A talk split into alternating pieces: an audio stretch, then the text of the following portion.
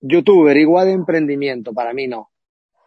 Para mí, que seas capaz de monetizar eh, en algunos aspectos eh, un cúmulo de chorradas viendo una cámara, enhorabuena, eres más listo que yo, sin duda, cuidado, te respeto, te admiro, incluso, Dios, ¿en qué me he equivocado? Luego pienso, digo, entre lo feo que soy, lo medio gangoso y tal, claro, youtuber no podría ser nunca, pero cuidado, emprendimiento y tal, mira, no.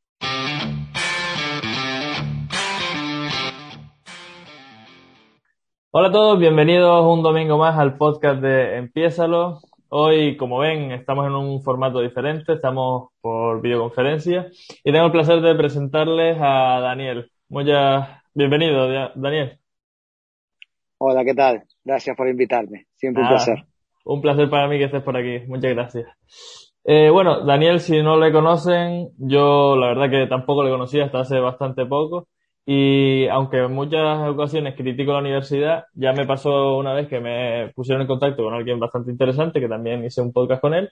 Y en este caso, pues se repitió la historia. Aquí estoy con Daniel, que lo conocí gracias a la universidad.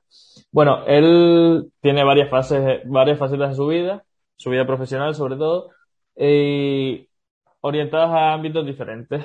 Eh, por un lado es profesor de universidad, por otro lado es mm, especialista, o sea, es abogado, especialista en derecho fiscal y por otra parte es inversor a través de su empresa de derecho fiscal, eh, bueno, de derecho, eh, invierte en, en distintas empresas.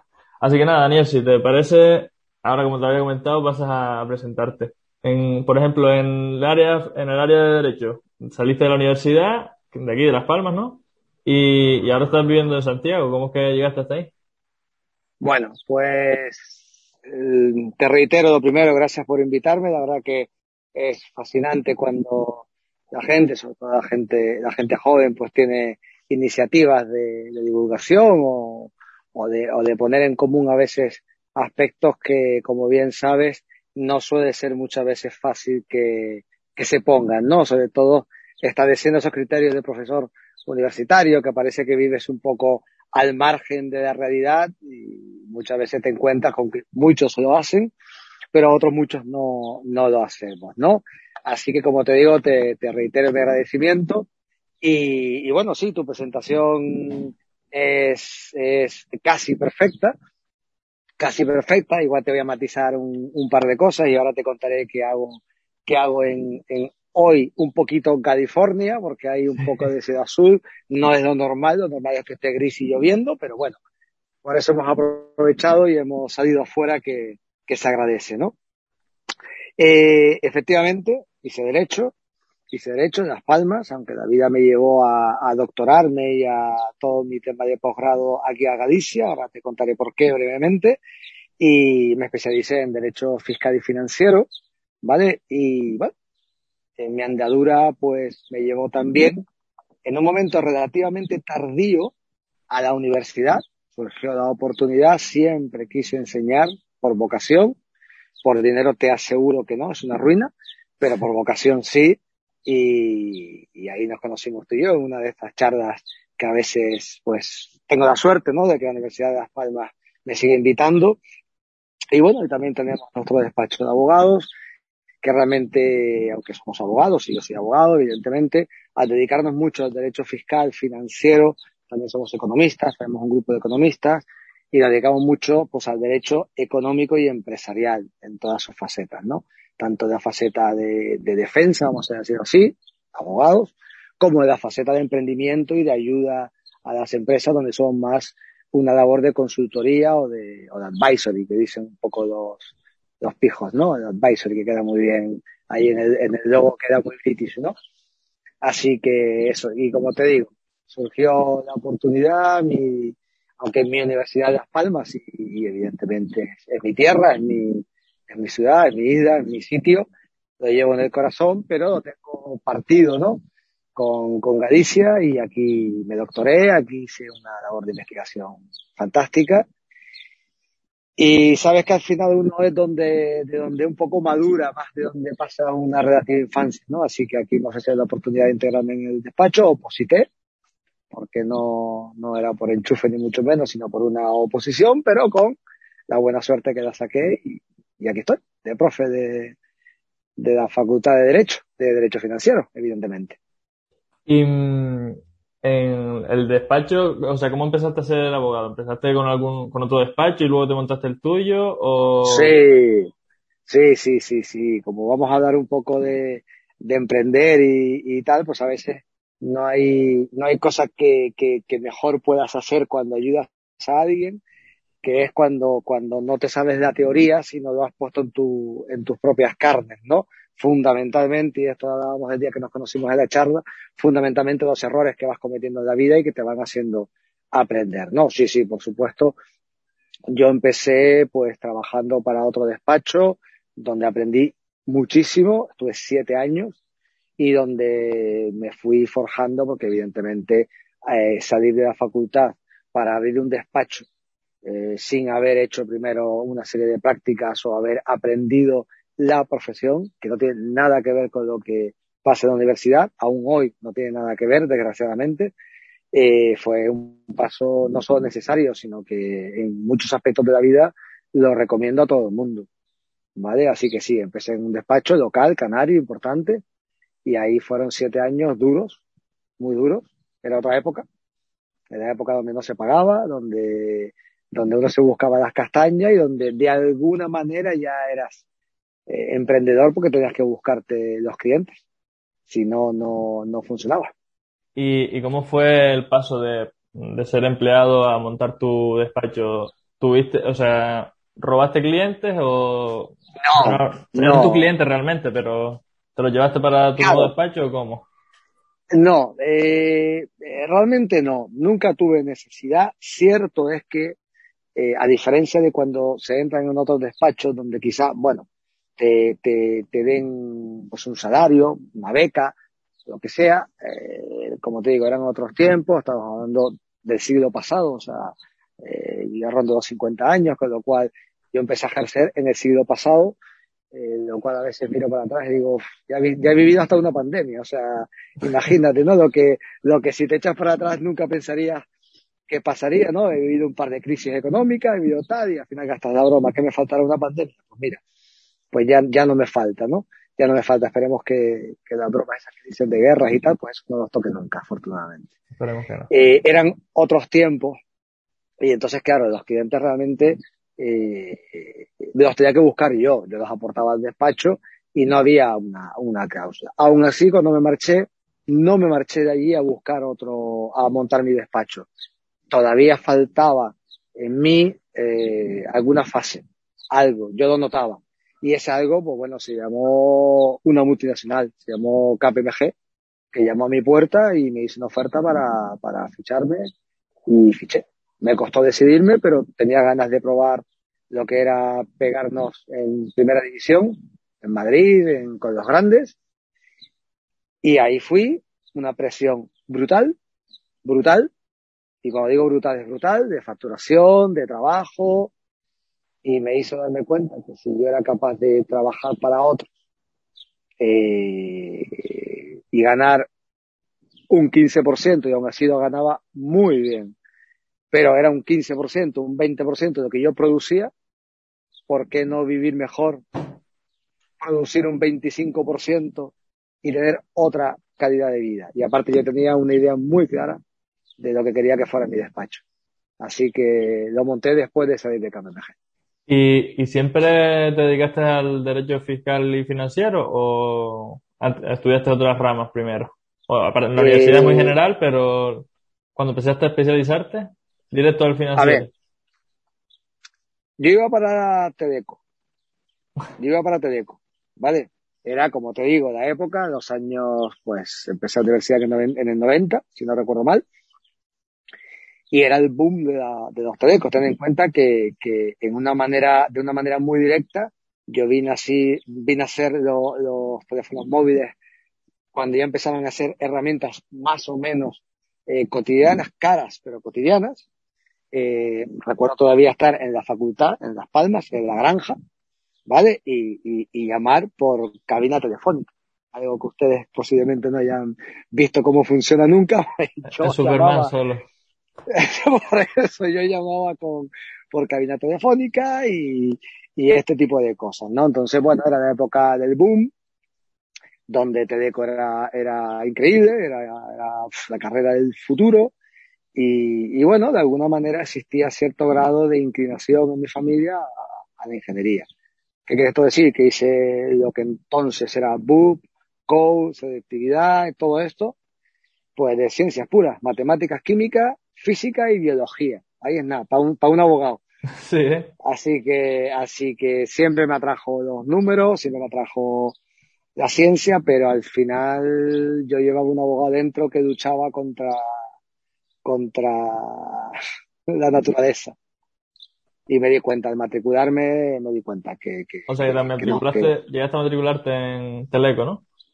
Pero lo anulé y, y, dije, no, no, no, no, ni siquiera empecé, o sea, fue casi, casi, casi el verme allí, el visualizarme allí, que dije, pero si yo, si yo soy abogado, mandaba siempre metiendo un jaleo, siempre era el delegado de clase, siempre era el que protestaba, el que organizaba huelgas, el que me quejaba por todo, el que iba a todas las revisiones de exámenes a poner en, en, en solfa al profe, o sea, siempre era el, el kamikaze del grupo, el abogado del equipo y al final dije, bueno, y, y me quedé, y me quedé, y no me arrepiento. Sí, es que realmente hay muchas veces que, que, no nos damos cuenta, pero nosotros mismos nos damos señales a, a, a, nosotros de lo que realmente nos gusta, porque es que, bueno, en tu caso eras abogado, no sé qué, o sea, eras abogado, no, siempre luchabas por los derechos de la gente, eras el delegado de clase, siempre estabas organizando huelgas, como comentas, y es que eso es un claro ejemplo. A mí me ha pasado lo mismo, ahora que he descubierto que realmente lo que me gusta es el emprendimiento, mirando hacia atrás digo, Coño, pero si es que desde que era pequeño siempre he intentado yo tener mi libertad, buscarme la vida yo solo, no tener que estar dependiendo de la gente. Es que no nos damos cuenta hasta que realmente llegamos a ese punto y decimos, coño, si, si es que llevo todo el tiempo en este camino. Efectivamente. Y, ahora metiéndonos un poquito más en la parte de, de profesor de universidad, que es como lo más institucional, lo más así organizado bueno, organizado no, el derecho también está bastante organizado, pero lo más institucional, por así decirlo. Eh, ¿Cómo es que llegaste a ser profesor? ¿Te lo ofreció la propia universidad o...? No, o sea, vamos a ver, eh, como te dije, tenía eh, inquietudes, nunca he parado de, de estudiar, es algo que primero es necesario, es algo que desde aquí a los que, a todos los que te estén, no se estén oyendo que todavía sean universitarios o casi acaban de terminar, primera recomendación del día, nunca dejar de formarte porque la vida camina, pero a pasos agigantados, ¿vale? Y, y al final te das cuenta que si te paras, si te paras, te, te, te, te quedas muy atrás, muy rápido, ¿no? Entonces, como te digo, siempre seguí formándome, hice un par de máster, y tenía una espina clavada personal, que era el doctorado, ¿vale? Pero yo sabía lo que quería hacer y cómo quería hacerlo, y tenía claro con quién quería hacerlo, que era con la que fue mi directora de tesis. Y eso significaba Galicia, significaba Santiago. Eh, tuve que esperar hasta mi momento adecuado y el momento eh, se llamó oportunidad en el trabajo, capacidad de, estudiar, capacidad de investigar y se dieron los, los condicionantes y, pude hacer la tesis que quería, ¿no? En la materia que quería y en lo que, en lo que realmente quería especializarme. Eh, mi relación con el departamento fue increíble, empezaron ya por esa dualidad de abogados de ejercicio a invitarme a charlas, a invitarme a, a dar alguna que, algún que otro seminario de abogacía, ¿vale? Comunicaba bien, se me daba bien hablar, no, nunca tuve, malo será un abogado que no hable mucho y que, no, y que tenga problemas en, en hablar, ¿no? Nos ganamos la vida con la palabra, básicamente. Y fue surgiendo así hasta que en un momento determinado surgió la plaza. La plaza surge institucionalmente, no ofrecen. Ah, fue lo que comentaste antes del funcionariado, ¿no? De que, de claro. que entraste como... Vale, me vale. llamaron y me dijeron, oye, tenemos vacantes, hay jubilaciones, hay, en fin, se producen vacantes de horas. Y claro, me llamó mi gente y me dijo, oye, qué ilusión nos harías que, que la consiguieras, ¿no? En principio no me vi, no me vi, que significaba sí o sí cambiar mi residencia pero bueno, lo hablamos y yo tenía muchísimas ganas de, de emprender el despacho en Península. Quería llevar una firma canaria, llevarla a Península, no siempre las firmas peninsulares que van a Canarias, ¿por qué no? Los canarios aterrizando en Península y haciéndolo bien y al final cogí el petate y me vine, oposité, la saqué y aquí estoy, hace ya pues, cuatro años. Qué bueno, qué bueno. Y mm, hay como, tú recomendabas antes que a toda la gente que nos, que nos está escuchando que, que se siga formando, ¿no? Y hay como una creencia social que probablemente venga de, de bastante tiempo atrás, en el que como la, tener una carrera te da un trabajo, te da una estabilidad, se, se suele creer que eh, tener una carrera universitaria es como te va a dar paso al éxito. En cambio, en Internet hay como otra vertiente que, que de emprendedores, por ejemplo, que no, que tienen éxito, o youtubers o lo que sea, que tienen éxito y no tienen una carrera. Entonces hay como dos puntos contrapuestos. Yo estoy estudiando la carrera, pero me estoy dando cuenta de que realmente no es tan útil como yo esperaba, como me habían vendido. Y pues tú, como estás dentro de la universidad y a la vez estás fuera, pues quería saber tu opinión con respecto a este tema. Vale, tocas, tocas varios temas curiosos. Eh, voy a empezar por la parte políticamente incorrecta, me iré a la políticamente correcta y a partir de ahí iremos eh, alternando. Youtuber igual de emprendimiento, para mí no. Para mí, que seas capaz de monetizar eh, en algunos aspectos eh, un cúmulo de chorradas viendo una cámara, enhorabuena, eres más listo que yo, sin duda, cuidado, te respeto, te admiro, incluso, Dios, ¿en qué me he equivocado?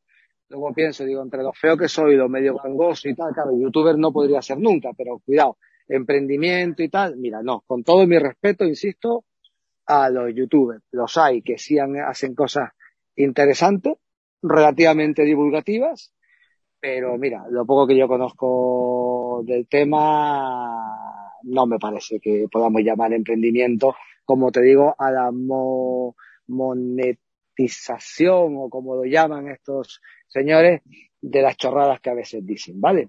Dicho lo cual, que es lo políticamente incorrecto, y ahora el que quiera denunciarme o lo que sea, que, pues que me busque y me denuncie, pero de momento. Afortunadamente la libertad de expresión me, me, ampara y no estoy citando a ninguno en concreto. Eh, eh, la universidad, a ver, te doy toda la razón. La universidad no es, eh, como te diría, eh, sinónimo de éxito. La universidad ni siquiera es sinónimo de conocimiento. Primero, cualquiera llega a la universidad. Punto primero. Y por cualquiera llamo alumno y profesor. Cualquiera es alumno universitario, cualquiera acaba una carrera y cualquiera es profesor. Mire, mami. Perfecto. Sin fallo. Sin fallo. Verdaderamente talento. Uf, el talento, el talento está dentro de cada uno. ¿Vale? El talento está dentro de cada uno.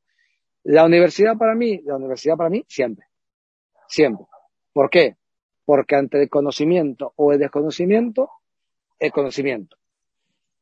¿Que la carrera te decepciona? Estoy seguro. Te, te, te, puedo asegurar que la carrera de Derecho decepciona. A mí me decepcionó en mi época y ahora decepciona. Yo, evidentemente, en mi asignatura trato de darla por completo. De hecho, bueno, soy un, un auténtico cafre de mi asignatura porque me salto el temario, porque lo, lo hago a mi manera, porque les enseño derecho de verdad, yo doy procedimientos, con lo cual cuando les cuento la teoría, les digo, bueno, ¿ya vieron el libro obligatorio? Sí, pues cierren esta mierda del catedrático de turno, enhorabuena, fantástico, pero no sirve para nada. Ahora os voy a contar lo que sirve de verdad, y lo que sirve de verdad es cagaros en el libro, que lo que pasa en los juzgados es esto. Y yo sí intento transmitirlo, dentro del tiempo que tengo, cuatro meses, un cuatrimestre. Yo no te puedo enseñar en un cuatrimestre 25 años de experiencia. A capar se aprende capando. Pero si no tienes el conocimiento mínimo, no vas a capar o caparás eh, mal. Entonces, universidad, siempre. Ahora, ¿universidad igual de éxito? No. Un fontanero que no tenga que ir a la universidad puede ser, puede ser no. De hecho, son una profesión impecable, necesaria, maravillosa, y cuidado, que igual un día somos demasiados ingenieros y pocos fontaneros. ¿Me entiendes? O sea, mm, por eso te digo, cada uno es, o debe ser, lo que lleva dentro. Lo que lleva dentro. Y eh, universidad siempre, eso queda claro. Pero, o sea, es que, por ejemplo, en mi caso, eh, hay siempre una lucha de, por el intrusismo y demás, porque la gente del deporte se ve afectada por los que hacen ciclos superiores, por los que se ven un curso en internet de 20 horas, por no sé qué. Y claro, yo estoy saliendo de la universidad ahora mismo y no me siento preparado. Creo que, bueno, también hablabas de que es decepcionante y demás. No me siento preparado, no creo que tenga más conocimiento que a lo mejor uno que, que acaba de terminar el, el ciclo de deportes, pero que a la vez se ha formado en otras cosas, se ha investigado, tiene más práctica, tiene más no sé qué. Entonces, no sé, ¿dónde está el equilibrio entre universidad siempre y la capacidad técnica real? Primero, mmm, tocas un tema que a mí además me, me toca personalmente, que es efectivamente el intrusismo. Eh, yo que lo comenté en la charla que, que tuvimos, que quien me invitó, sabes quién es, tu profesor, eh, Samuel, eh, yo he pasado por varias manos mal preparadas. Yo lo comenté en su momento y lo pongo como ejemplo porque creo que es un ejemplo que contesta por sí solo. Yo pasé por varias manos, yo tuve eh, dos lesiones en, concreto y de las cuales una en concreto, la medicina me dijo por escrito que yo no iba a volver a correr, de hecho no podía casi ni andar medio kilómetro sin dolores terribles. Eh, bueno, pues cuando yo me di por casi por vencido, tuve la suerte de conocer a Samuel. Después de yo haber intentado eh, solucionar eh, mi historia, por otros medios. Claro, eh, pasé por intrusistas, sí. Pasé por entrenadores de dos cursos, sí. Por entrenadores de gimnasio que decían que lo que tenía que hacer era muscular la pierna y tal, lo que hacían era agravármela más, sí.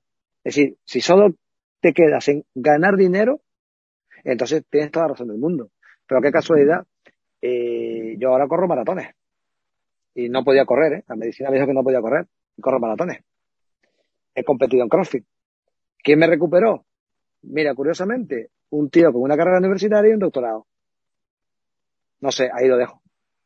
Pero ¿y tú crees que está tan relacionado con que tenga una carrera y un doctorado o con que él tiene esa vocación por aprender, por realmente aportar tres. valor? Las tres, porque ¿sabes qué pasa? Que el problema de la universidad es que os quedáis en la universidad.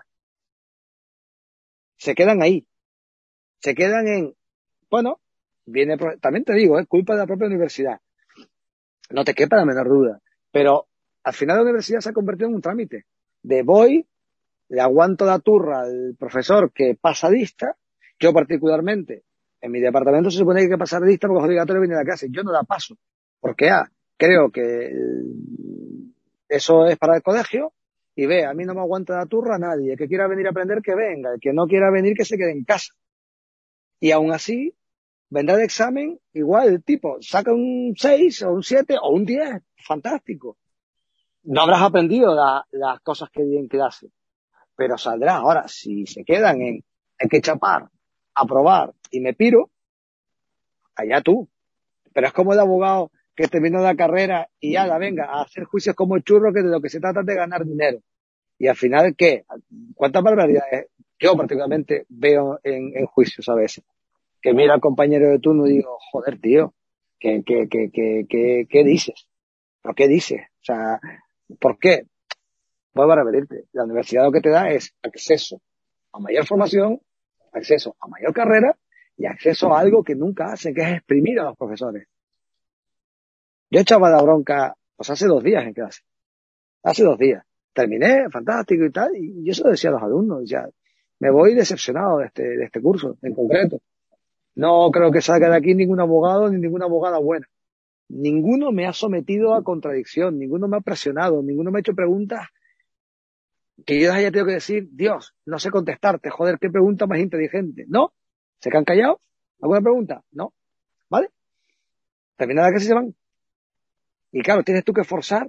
A ver, tú, ¿lo has entendido? Venga, pues ponme un ejemplo. Tal, y, y no sé, tal. Es como la pescadilla que se muerde la cola, porque el sistema tampoco claro. promueve eso y nosotros tampoco promovemos que el sistema nos, nos apoye y al final es claro, un bucle. Claro, y al final tú lo sabes y estoy seguro que lo sabes por tus propios compañeros o, o tu entorno. ¿Cuántas veces pueden presionar al profesor, sacar de las vísceras al profesor y se quedan simplemente callados? ¿Alguna duda? Y tienes un millón de dudas, no me jodas, tienes un millón de dudas, pero no te atreves a, a, decirla. Cierras la clase, te vas a tu casa y mañana es otro día. Mm. Entonces, ¿cómo pretendes que la universidad pase por ti? Tal cual. Pues sí, pues no, me lo, no, me lo, había planteado en ese, ese aspecto, pero yo era más de los que pensaba que realmente no era necesaria la universidad, pero bueno, aunque no es necesaria para tener éxito, sí que es, es bueno tenerla, ¿eh? Sobre todo si, si la tomas como, como comentas, intentando exprimir al máximo la experiencia. Así es. ¿Condición necesaria para llegar al éxito? No. Hay miles de ejemplos que vemos actualmente que no tienen título universitario.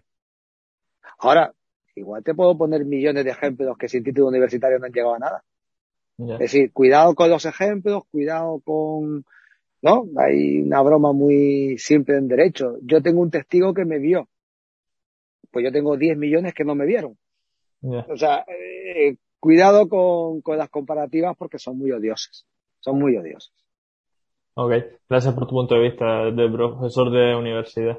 Necesitaba tenerla así porque esto lo había hablado con compañeros míos que, que a lo mejor están en la misma situación que yo y retroalimentaban mi, mi punto de vista, pero así con alguien que piensa diferente, pues mm, me abre un poco más la mente.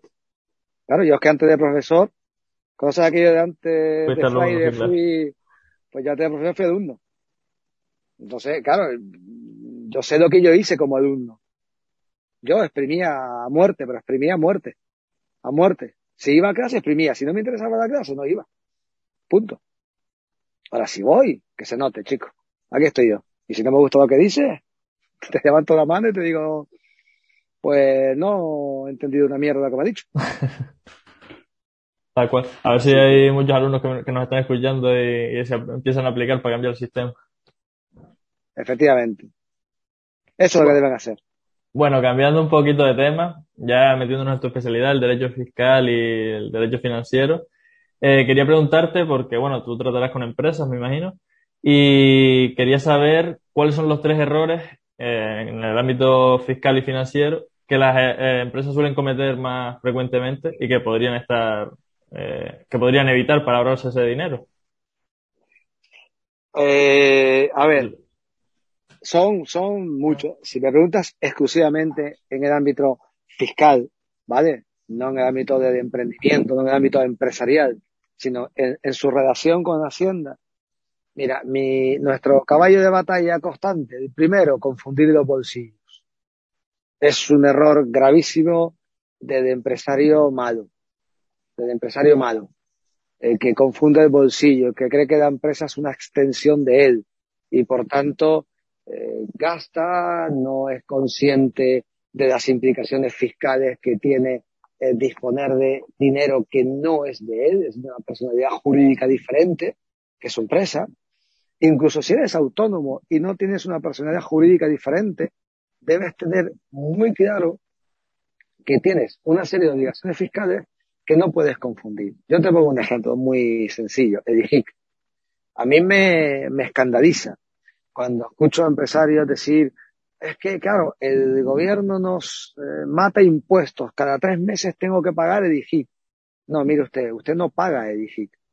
Edigic lo pagó el consumidor final o Edigic se paga en la cadena de producción o de venta. Usted es un recaudador. Si yo mm, te voy a cobrar por mi servicio 100 y te tengo que añadir EDIGI 7%, por ejemplo, 6,5, 3, lo que sea que fuere el tipo que apliquemos, ¿no? Reducido, no reducido, lo que sea. Lo que yo estoy haciendo es recaudando un impuesto para el Estado, aunque en mi cuenta bancaria entre en 107, por ejemplo, ¿vale?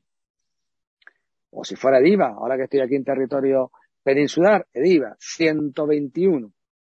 Perfecto. Claro, es que tengo que pagar 21 Hacienda. No, señor. 21 no son suyos. No son suyos. Esto es un recaudador. Es un impuesto añadido. Usted coja ese 21, ponga en una cuenta y cuando, cuando llegue a tres meses se lo da a usted Hacienda. Usted es un depositario de ese dinero. ¿Qué pasa? Que como Hacienda te permite jugar tres meses con ese dinero, pues tú lo que haces es jugar financieramente con esa punta de tesorería, que está muy bien, pero teniendo claro que dentro de tres meses esos 21 se los tienes que dar a Hacienda. y no te quejes. Entonces, confunden esos, eh, y, y, claro, ven al tercer día, ven 21 ahí y ya se nubla y creen que esos 22 son suyos. Y no son suyos. ¿Entiendes? Confunden circunstancias, confunden previsiones, luego no ser consecuentes con, con sus gastos, venga a cargar comidas a las empresas, venga a cargar viajes personales, venga a cargar, eso tiene una implicación fiscal. La desconocen, la atribuyen y luego vienen los disgustos. Entonces esa cultura fiscal en España no se tiene. Luego vienen los palos y las lamentaciones. O sea que el principal fallo es a nivel cultural por el pensar que los impuestos son nuestros, que no hay que... o sea que no estamos actuando como, como dices como recaudador, sino que pensamos que eso es dinero nuestro y que lo estamos perdiendo. Claro, claro. Y, y, y cuidado, ¿eh? no me gusta pagar impuestos. Son obligatorios, son necesarios. Lo que soy tributario, me pregunta, ¿me gusta pagar impuestos? ¿Me encanta pagar impuestos? Lo que odio o sea, hay, hay dos cosas inevitables en esta vida, la muerte y los impuestos. Punto. Y si te das cuenta, aún muriéndote, los que te suceden tendrán que pagar impuestos, con lo cual hasta muriéndote jodes. ¿Vale? O sea, los impuestos están ahí. Y no nos gusta a nadie. A nadie. Pero ya que los tienes que afrontar, joder, afrontados bien, con, con cabeza. Si no nos gusta la cabeza, porque no nos gusta que el asesor nos diga que no puedes tocar ese dinero, no nos gusta que nos diga, no, mira, si te vas a ir de viaje con tu mujer y con tus hijos, lamentablemente es un rendimiento en especie, tienes que pagar un impuesto. ¿Por qué? Si es mi dinero, yo lo gano. Discutible. Todo eso es discutible. O sea, que se empiecen a, a preparar que los emprendedores que nos estén escuchando, que a preparar mentalmente digo, porque para que entiendan que realmente los impuestos no son nuestros, sino que somos un mero intermediario entre el Estado y los consumidores, ¿no? Eh, eh, en lo que es, lo que te he dicho, por ejemplo, el IGIC o el IVA. Luego sí hay un impuesto que sí es dinero nuestro, que sería, por ejemplo, el, impuesto sobre el beneficio. IRPF, si eres autónomo, o sociedades, por ejemplo, si eres, si eres, eh, tienes forma mercantil. Ahí fastidia, ahí te puedo decir, ¿quién es Hacienda? Pues te lo voy a contar. Es tu socio, que quiere el 25% en el caso del tipo eh, nominal de IVA o quiere el 20, el 19, el 23, dependiendo de tu horquilla de IRPF, de tu beneficio, pero de tus pérdidas no quieres saber nada. O sea, si ganamos, ganamos los dos. Si perdemos, ahí te quedas, chaval. Bien, bueno, ahí ya no te digo que ese dinero es de Hacienda, no, no, ese dinero es nuestro. Y sí que no lo hemos ganado. Pero, pero como decías antes, ¿no? que es una de las cosas que no se puede evitar en la vida. Pero tienes que pagar, si no, no conozco yo ninguna sociedad que no tenga impuestos. Es que si me dejaras una, pero no, no hay. No, no, son necesarios. Es, es obvio que hacen falta. De, de, hecho, no hay más que fijarse en Estados Unidos o en México o en esos países que no se regala tanto impuestos y que el sistema no está tan bien preparado que después pasa lo que pasa cuando no, cuando la gente necesita recursos. ¿Tú sabes por qué no nos gusta pagar impuestos? Por la percepción de gasto. Primero, porque consideramos que es un gasto que no tiene tasa de retorno, ¿verdad? Mira, yo me gasté un dinero en un iPad y ahora estamos teniendo esta conversación a través de mi iPad. Tengo una tasa de retorno, mi iPad me sirve para trabajar, para comunicarme para un, y para ver Movistar Plus, fantástico. Tengo tasa de retorno. ¿Qué pasa con la tasa de retorno de los impuestos? Que no es tan perceptible aunque la tienes, claro, pisas carreteras, eh, hay alumbrado, hay muchas cosas, pero te molesta el exceso de políticos, el exceso de cámaras, cuando ves los dispendios en coches oficiales, cuando, cuando ves cosas que no te gustan. Entonces tu percepción del gasto público es el que te hace variar entre la animadversión al impuesto, porque cuando queremos ser nórdicos, ¿verdad? Cuando ponemos como modelo de, de, de estado de bienestar a los nórdicos, vete y mira a ver cuánto pagan de impuestos, que igual tenemos una sorpresa, ¿eh? Y pagan mucho más que nosotros. No, no, sí, es un hecho.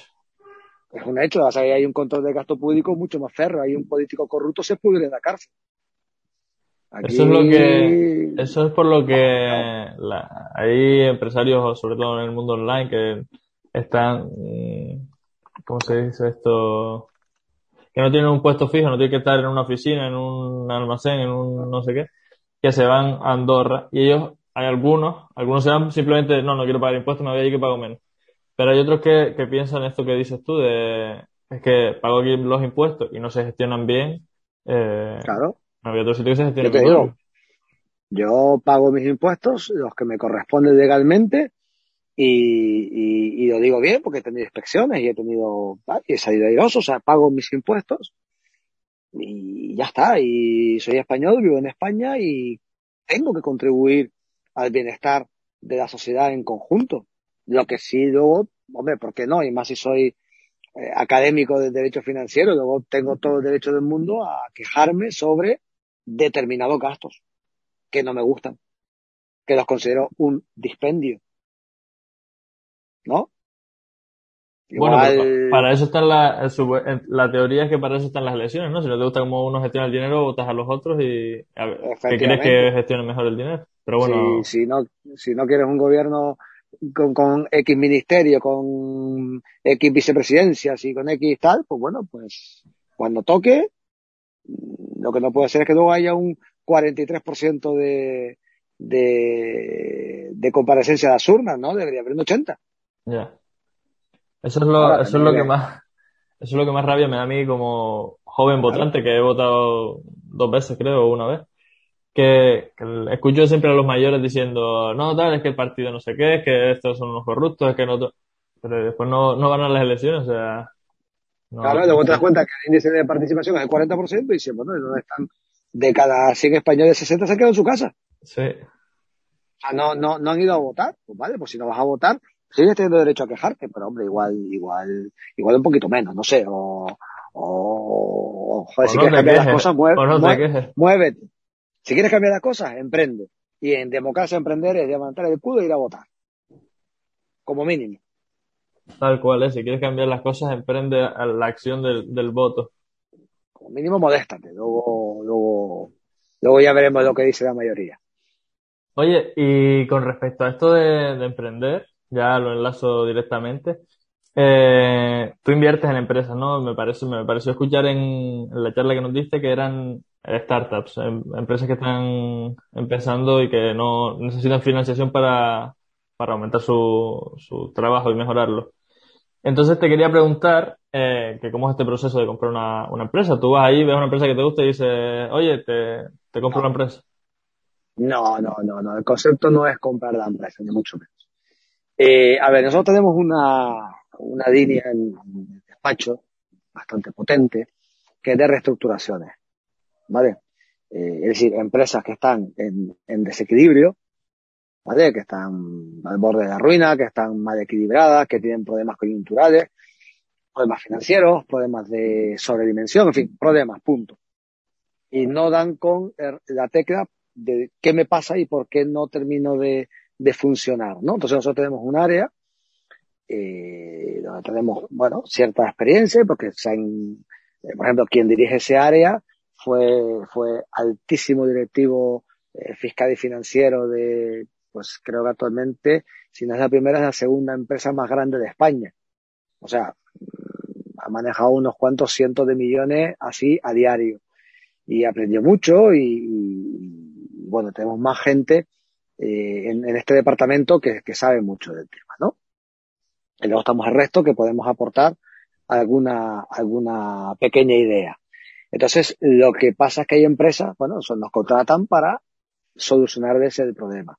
¿Qué pasa? Que mm, nos pasó una vez que en una de las empresas en concreto, te cuento de origen de esta, de esta película, nos propuso quedarnos. No tenía absolutamente nada que ver con nosotros, una empresa de hostelería, restaurante. Oye, me encanta y tal. No, sí, sí, hombre, encantado de quedarnos como asesores. No, no, no, no, no. Que, que quiero quedarme tal, porque oye, joder, nos habéis reestructurado tal y tengo planes de ampliar eh, horizonte. Bien, lo analizamos y, y nos gustó y nos metimos. Entonces, invertimos un dinero y nos quedamos con una... Dije, pues vale, pues mira, para lo que tú quieres hace falta tanto dinero, yo lo tengo. En vez de ir al banco, lo voy a poner yo en forma de capital y me convierto en tu socio. Nos gustó la experiencia. Y con eso lo hemos hecho en tres o cuatro o cinco empresas más, de las cuales, bueno, algunas, como por ejemplo esta primera de hostelería, al cabo de X años, pues se la, se la devolvimos al dueño.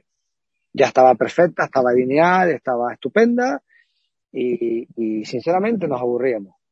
Ahora te contaré una faceta, pero, pero ya dijimos, bueno, oye, ya nos aburrimos, ya esto va como la seda y mi No negocio reto, ¿no? no, no es ser restaurador. Yo no he venido a este mundo a tener restaurantes, que muy bien, que me encanta comer, menos cuando estoy a dieta, lamentablemente que siempre, pero, pero me encanta comer cuando puedo y, y ya está. Entonces lo hemos ido haciendo y actualmente tenemos eh, dos empresas que sí nos las hemos quedado. ¿Por qué? Una, porque si no divierte y otra porque tiene cierto grado de paralelismo con nosotros. Y luego está la otra faceta. Porque una es esa, te digo, comprar empresas, no, yo no voy, me gusta esta empresa, la compro. No, no, O sea que soy orgánico, tiburón, ¿no? Claro, ni soy un tiburón y voy por la vida comprando empresas para, como las películas de Wall Street, para, no, no, no, no, eso no es nuestro negocio. Lo que pasa es que luego sí hay otras empresitas que arrancan, o sea, te- te- tengo una hora entre manos de digitalización de empresas, software, que se quiere dedicar mucho al mundo jurídico. Y entonces nos empezaron pidiendo cierta ayuda, pues, pues sí, directamente les ofrecimos entradas de capital y lo estamos eh, valorando porque me divierte, me gusta, eh, yo le puedo sacar partido para mi propio despacho y yo le puedo aportar, además de dinero, le puedo aportar ideas para que adapten su producto al mundo jurídico, que hombre, después de veintipico años algo conozco. Entonces me gusta y, invertimos un dinerillo.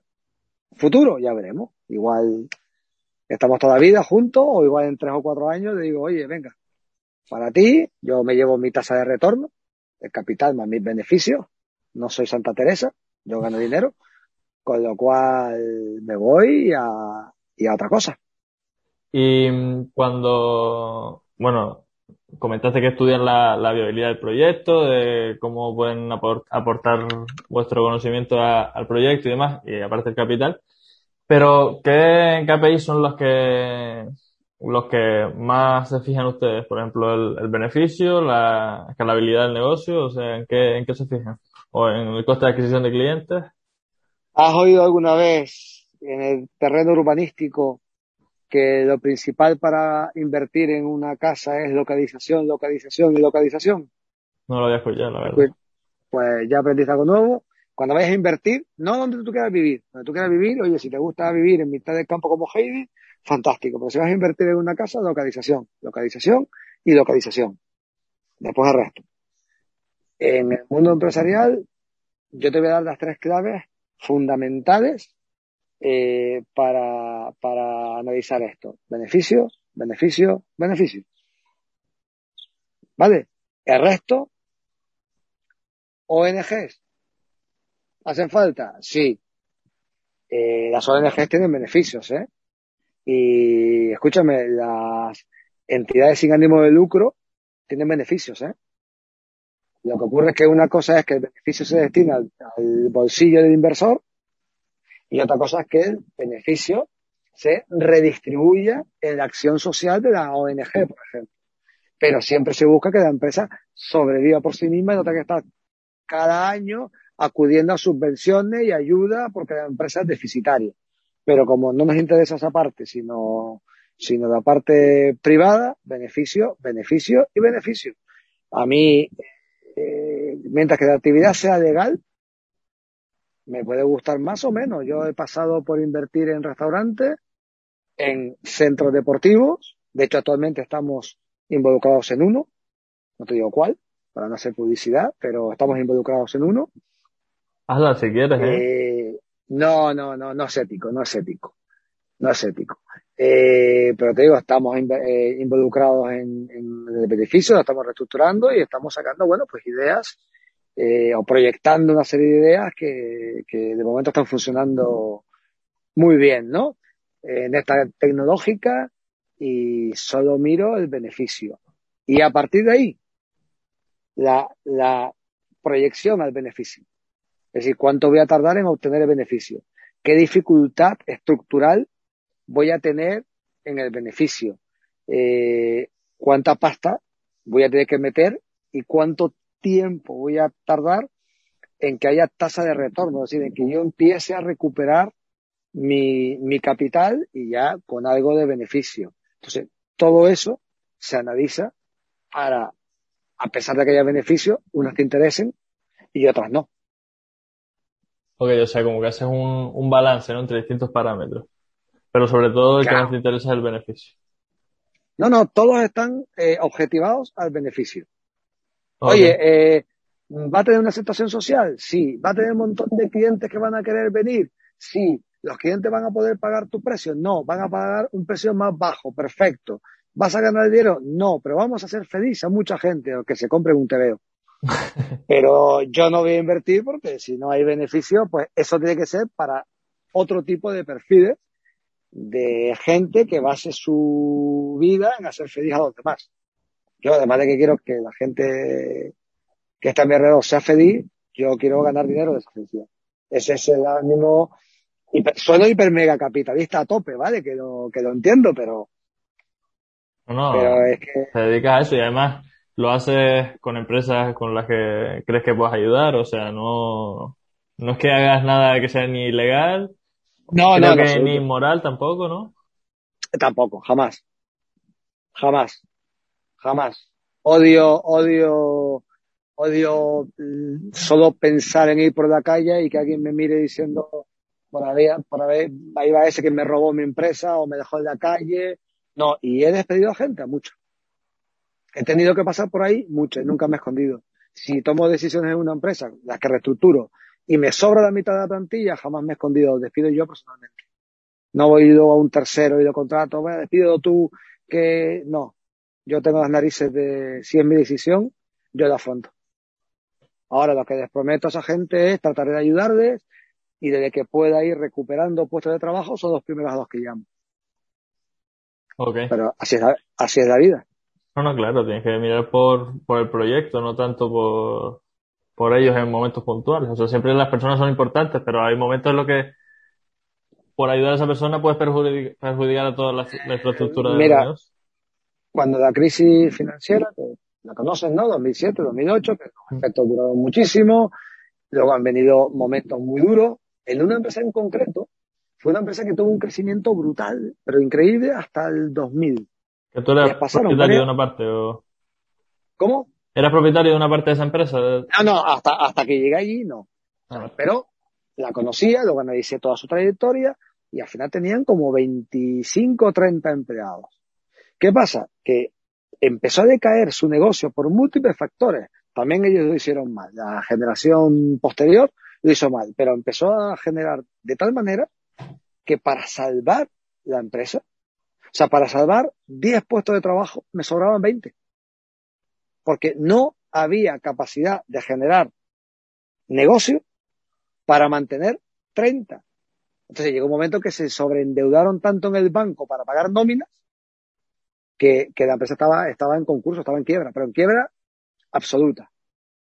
La reflotamos y, y pasó de estar como 10 años en constantes pérdidas y de ver dinero hasta el tato a que ahora solo debe alguna que otra póliza de banco y, y, a corriente de pago, a corriente, no hizo falta ese concurso, no hizo falta nada, pero me carga 20. Y la empresa tiene, tiene los trabajadores que tiene acorde a lo que gana. Y lo siento por los 20, pero es que si no se puede mantener, no se puede mantener. que Tampoco vas a estar, eh, no es una ONG como comentabas antes, no, eh. Claro, y si no da, pues tienes que tomar decisiones, o sea que son, son, son duras y los empresarios muchas veces no las quieren tomar porque les da pena, son gente que lleva a lo mejor con ellos 20 años. Hay mucho sentimiento. Mucho sentimiento. Quería preguntarte, porque claro, al invertir en empresas y tú mismo ser emprendedor, pues estás en contacto con otros emprendedores.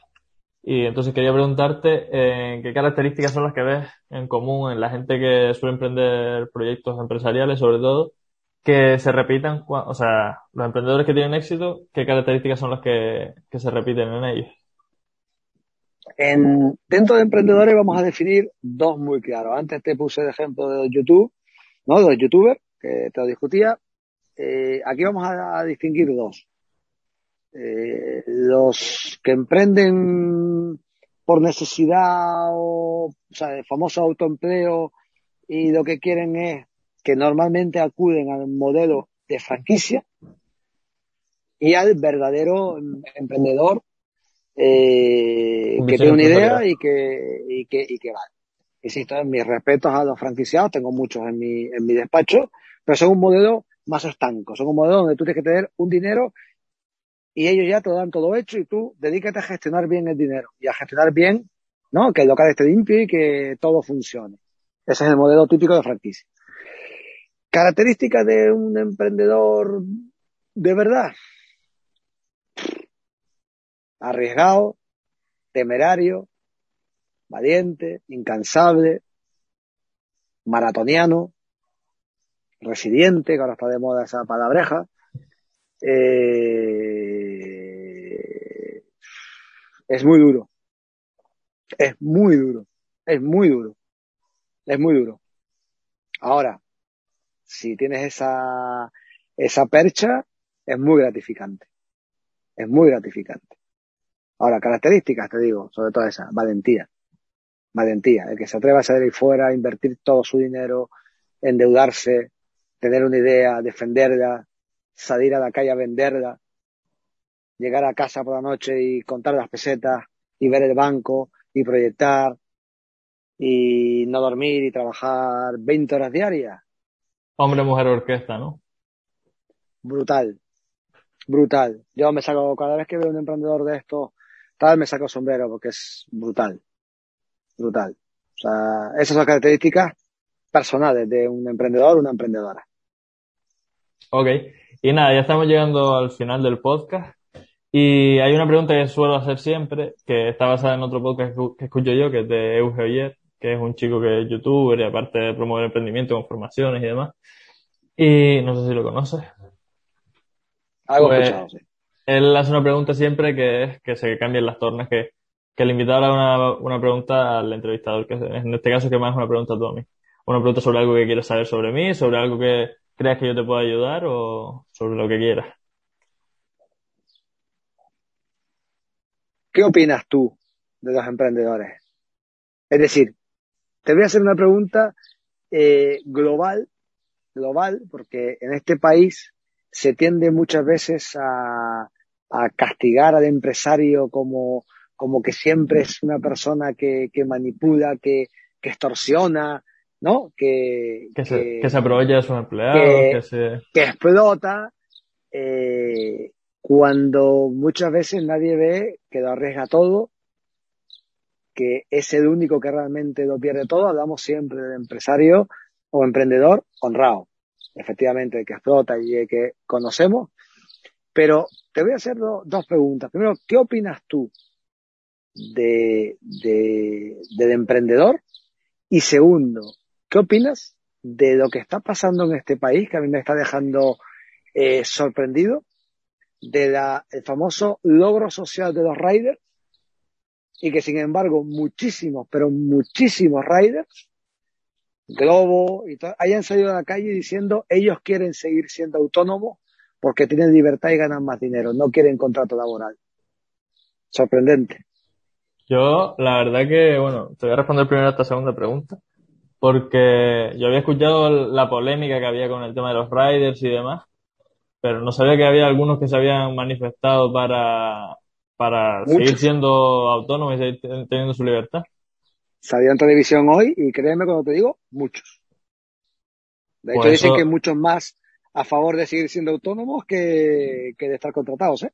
Eso lo que quiere decir, desde mi punto de vista, es que la gente, hay gente que realmente valora su libertad y que no quiere depender 100% de, aunque al final dependen de un único pagador, pero quieren tener ellos su libertad, gestionarse ellos mismos, no tener que estar rendiendo cuentas tan estrictamente a una entidad y, sin embargo hay otra gente, otra parte de la sociedad que, prefiere que se lo den todo masticado y que, que le den la estabilidad que, que le, lleven la comida al plato, no, no quieren salir ellos a buscárselo. Y esto lo enlazo con la primera pregunta que me preguntaba sobre qué opinaba yo sobre los emprendedores. Y yo antes tenía, antes de descubrir lo que era realmente el emprendimiento, tenía también esa visión de que son unos explotadores, son los ricos siempre quieren ser ricos y a costa de los pobres. Y ahora que me, me, gusta el emprendimiento, me doy cuenta de que realmente los emprendedores, por lo menos desde mi punto de vista, no son esos, no son los que explotan, sino son los que realmente quieren, tienen una idea, tienen un proyecto con el que creen que pueden aportar a la sociedad, al entorno que tenga, ya sea una tienda local que cree que puede traer productos novedosos a, su zona, o, a gran escala, o con una tienda online que abarca a todo el mundo, lo que sea, son, para mí son personas que, que lo que buscan es aportar valor y ganarse la vida con ello, o sea, y sacar un, un beneficio.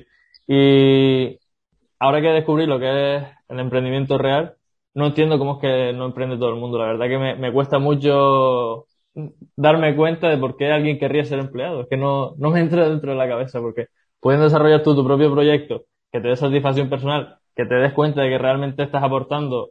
Mm, en un empleo puedes aportar también, pero no es a tu forma, no, no es con tu visión realmente, sino con la visión de, de otros. Entonces, pues ahora yo sinceramente idolatro a las personas que, que han decidido emprender sus proyectos y que, ya sea con más éxito con menos éxito, pero que se han lanzado a la, piscina y lo que tú decías antes, y han arriesgado todo su dinero, han arriesgado su casa, su familia, su todo, por, por la visión que tienen del mundo de aportar valor y de capturar ese valor. También está claro que quieren tener una vida mejor, pero siempre aportando a los demás. O sea que para mí lo que yo opino sobre los emprendedores es que, que son personas espléndidas.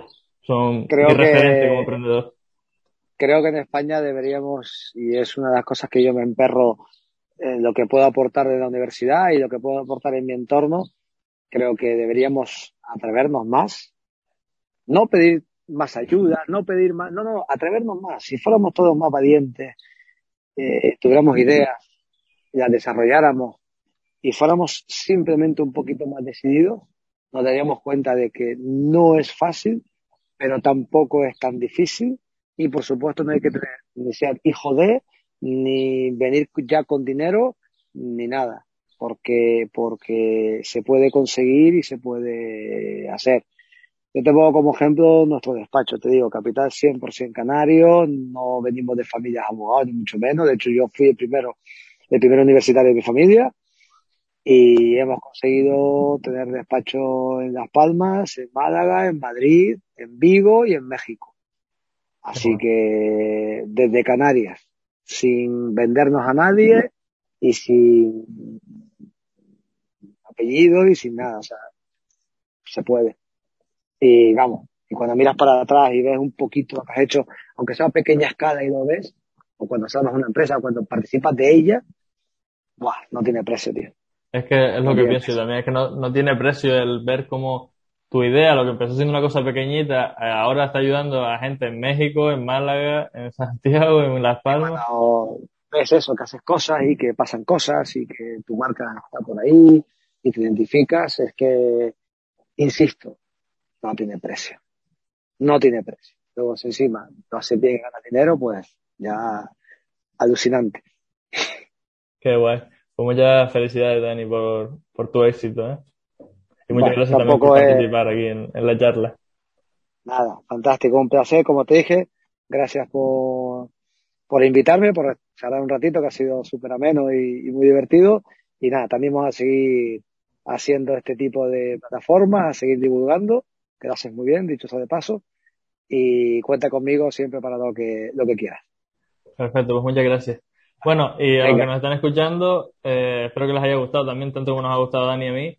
Y si es así, pues les animo que si lo están escuchando en Spotify, se guarden esta playlist para seguir escuchándola. Y si nos ven en YouTube, pues que se suscriban y le den me gusta al vídeo.